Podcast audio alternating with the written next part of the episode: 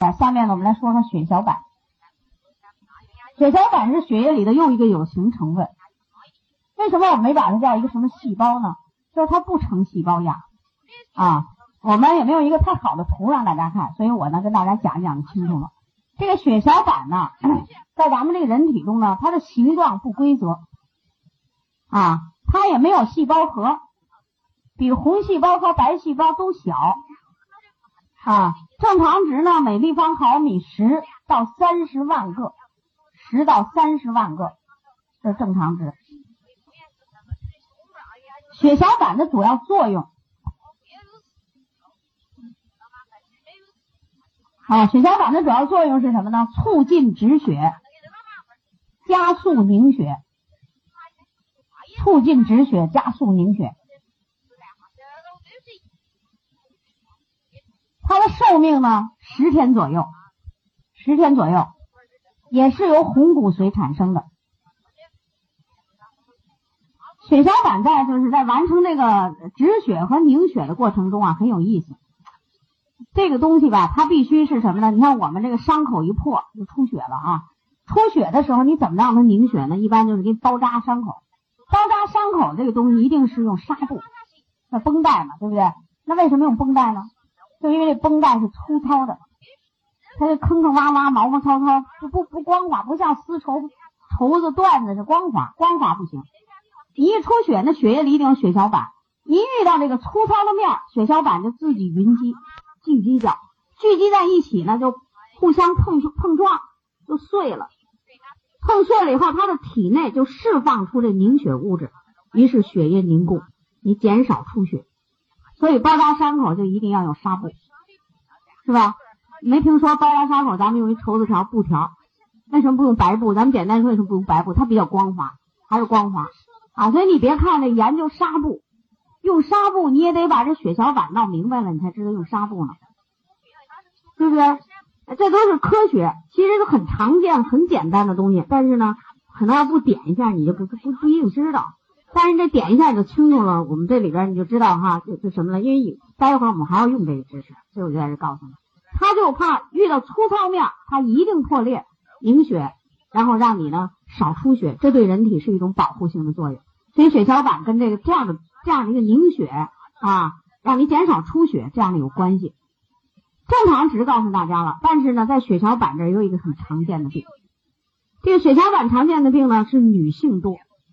而且是多见于中青年女性啊，这个病的名字啊，就叫做什么呢？血小板减少性紫癜。看后面有没有啊？没有了啊，没有这个没有这个词，那自己记下来啊，叫血小板减少性紫癜。癜呢，就是一个病字边里边加一宫殿的殿的，就是一个瘀斑的意思。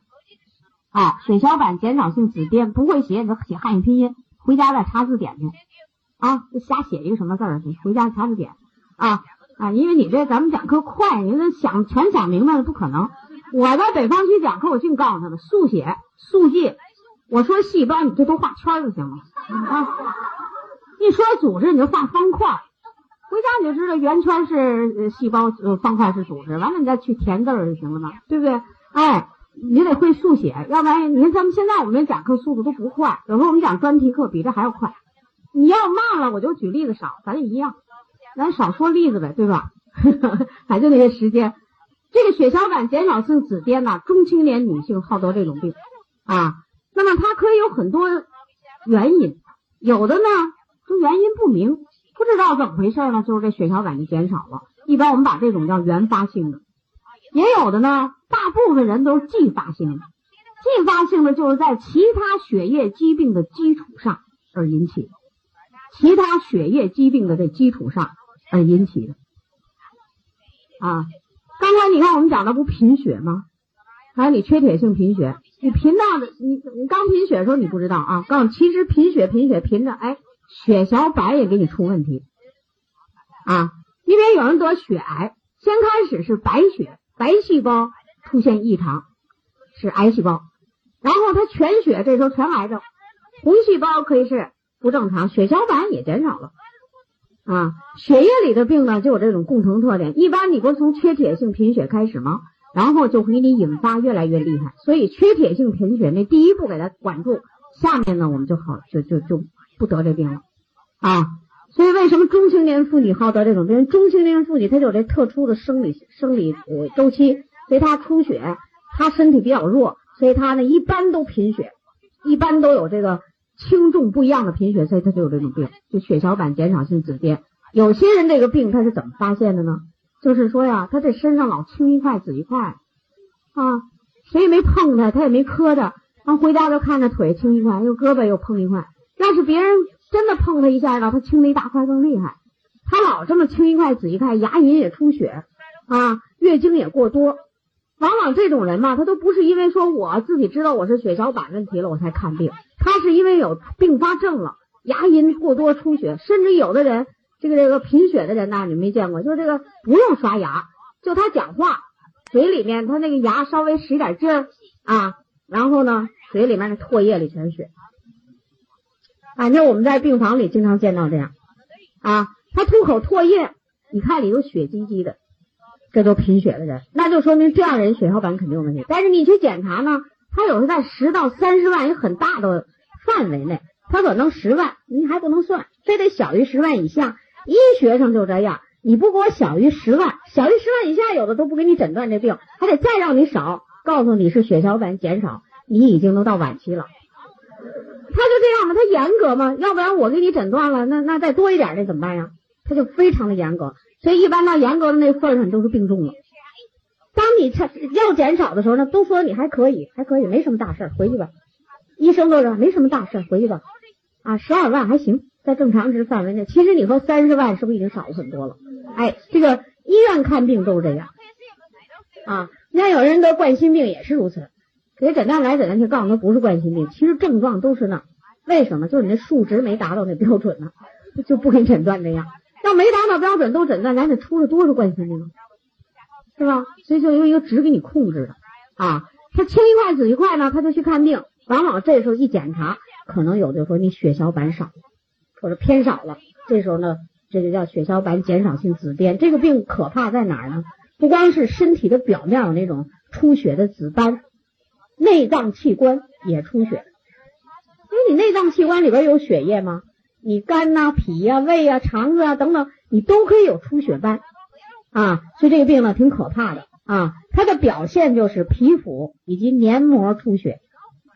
黏膜就是内脏器官里边的黏膜层，也都有出血啊。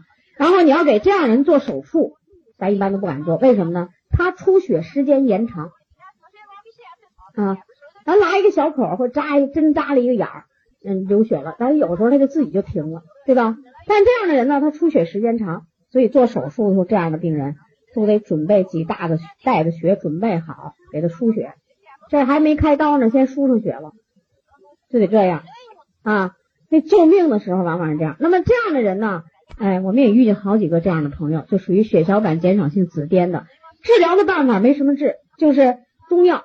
他长期吃中药，因为血小板也是骨髓生出来的，他就刺激这个骨髓，让它生出来，吃吃就好好啊，不吃就不好。所谓的好是什么样呢？你看我知道的这几个朋友，他们都是什么呢？吃吃中药吧，血小板五万。他就觉得不错了，平时他只有两三万啊。还有一个人呢是吃吃中药就六万，他就觉得特高兴。那我说你平时多少？他说我平时就两万多，就这样很吓人的。所以哪儿也不敢去，也不敢工作，就生怕到处出血呀啊。后来我也是跟他同样的话这么讲，我说你中药呢，我还是建议你去吃，因为它还有一定的作用啊。中西医咱们得结合嘛，但是呢，中西医结合往往是治病。你能不能把营养也结合进去？就说你把这个，像我们刚才说生红血球的那个原料，骨髓里都需要，你把它加上去，你看会好一些。你不信你就试试吧。结果这几个朋友试完了以后，结果都不错。然后呢，有些朋友就是中药停了不用了，当然他不是马上停，他得吃一吃好一好。然后我们把说中药停一停试试，看看怎么样。就中药停了试试呢，那还是这样，他就开始中药不吃了，然后把营养素加多，就这样。也不错啊，咱们在北方区里呢，好几个地方都有这样的朋友。那么我跟大家讲了，你有数就行了。在用这个营养补充食品的时候啊，要特别注意这样的病人鱼油不能用。你不管他是血脂高，他是怎么着，就鱼油不许用，因为他这属于出血的疾病啊。前面我们讲过的那个白血病也是出血的疾病，那鱼油都不能用。你像我们过去碰见一个这样的人，我在西安讲课碰见一个老大姐，慢性的血小板减少症，特别慢，多少年了。还碰见一个人呢，是慢性的白血病，这俩人共同特点是血脂高，都想用鱼油。我说你们俩都不能用，因为他有潜在性出血危险，我们不用。他说我们那怎么办？我说你有其他办法啊，其他的营养补充也可以调节调节下来用。就这个在这儿要特别注意啊，鱼油不用，剩下的可以用。那么在这个血小板减少症里，我特别要告诉你，A 和 C 一定这两个要加量，就你全套应用的时候，A 和 C 这个要注意加量啊。因为在临床上啊，现在对这个血小板减少性紫癜的病人，就是 VC 给用的很多，咱们可以加量啊。然后你可以呢，先从一天六片适应一下，它还行。你在这个前面的半个来月的时候，刚开始用我们产品时候，VC 一天可以用到十几片都可以啊。然后慢慢再去减量啊。咱这营养，我不知道你们有没有这规律啊？就一开始吃的时候肯定要多一点。